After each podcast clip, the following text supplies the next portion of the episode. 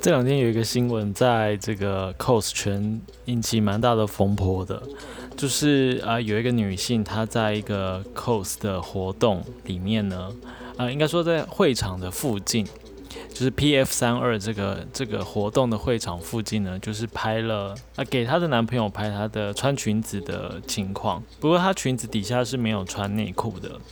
那这件事情就是让她。就是被广泛的讨论，然后昨天下午就是呃相关的警察局也邀请，呃不是邀请，也请她就是到场就是做笔录，然后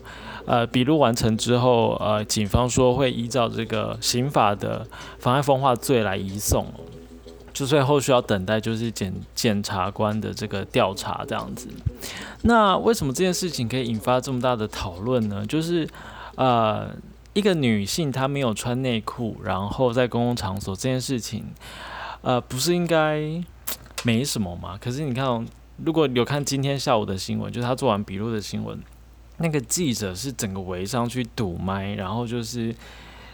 那个大阵仗已经不亚于就是一个刑事犯罪，比如说杀人或者是抢劫银行这种程度的等级，就是堵麦，然后狂问他，然后就是。一件没有穿内裤的事情，可以引发这么大的新闻的讨论，我觉得是有点夸张。那当然，当然，在这个 coser 圈里面，也有很多人是不支持这个当事人的行为的。比如说，呃，有些人觉得他他也不反对穿不穿内裤这件事情没有那么重要，但是因为呃这个活动现场有一些场地上的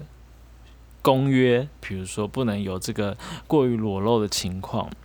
那今天一个平常没有在，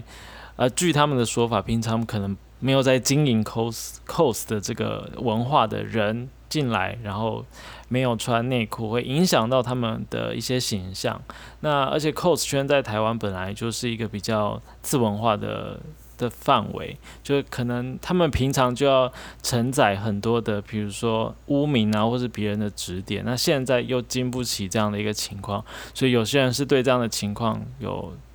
不支持的原因是这样子。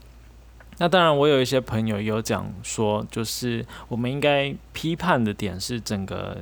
系统性的、体制性的、高度一点的去看这件事情，而不是针对当事人做。这个个人个案的声援或是不声援这样子，而是应该看到说一个女性的身体她怎么样在这个新闻里面被讨论的这样子，我觉得这也是蛮有蛮有啊蛮有道理的这样子，所以就分享给大家。那后续这个这个情况到底会如何进展？呃，就是比如说。他会有没有被法律给判决？刑法有没有被判决？或者是他个人的回应又是如何？呃，我会试着就是尽量不要那么入戏的去就这个个案去看，但是可以就是有更多的醒思的一些空间，一些讨论的空间这样子。好，那另外呢，我们要分享一个新闻的资讯呢，就是由妇女基金会来。呃，租用的筹划的一个呃，对于台湾的呃二战时期被日本征召作为慰安妇的这个历史的一个馆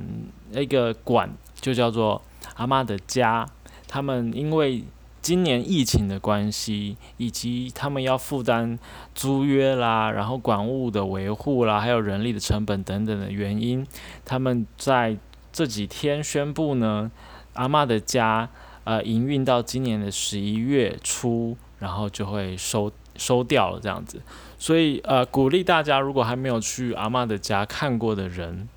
可以把握这四个月，呃找机会去看一下这样子。那我们风俗台在之前曾经有报过文蒙楼嘛，就是大同区的龟虽街里面有日春。啊，长期经营的一个地方叫做文门楼，它里面主要是记载的是工厂阿姨的故事。因为在那个地方早期，就是呃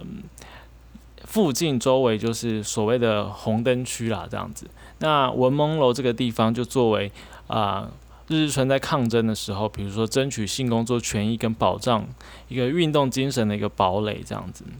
那二零零六年的时候，台北市文化局指定为这个古迹。那当然后面还有一些产权的争议啦，然后地主跟这个呃古迹之间的纷争等等的。然后目前这个日日春的文门楼正在修复当中。那阿妈的家呢，它是由另外一个组织叫做妇女救援基金会来成立的这样子。那妇女救援基金会它其实已经做了这个关于日治时期、二战时期，这个台湾的女性被征召成为慰安妇的这个历史，已经投入了很多很多的心血了。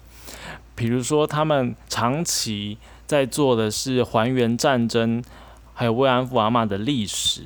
还有对于日本来求偿的人权运动。那在这个球场之外呢，他们也陪伴跟照顾阿妈的身心，比如说开了很多的工作坊等等的，然后保存了五千多件的慰安妇相关的影音跟书籍，还有七百多件的文物。那我曾经也看过一个纪录片，叫做《芦苇之歌》，就是在讲这个慰安妇阿妈的一些历史，还有一些故事这样子。那他们早期有拍过另外一部叫做《阿妈的秘密》，所以这两部都是由这个妇女救援基金会来。来主导来拍摄的一个影影音的记录，这样子。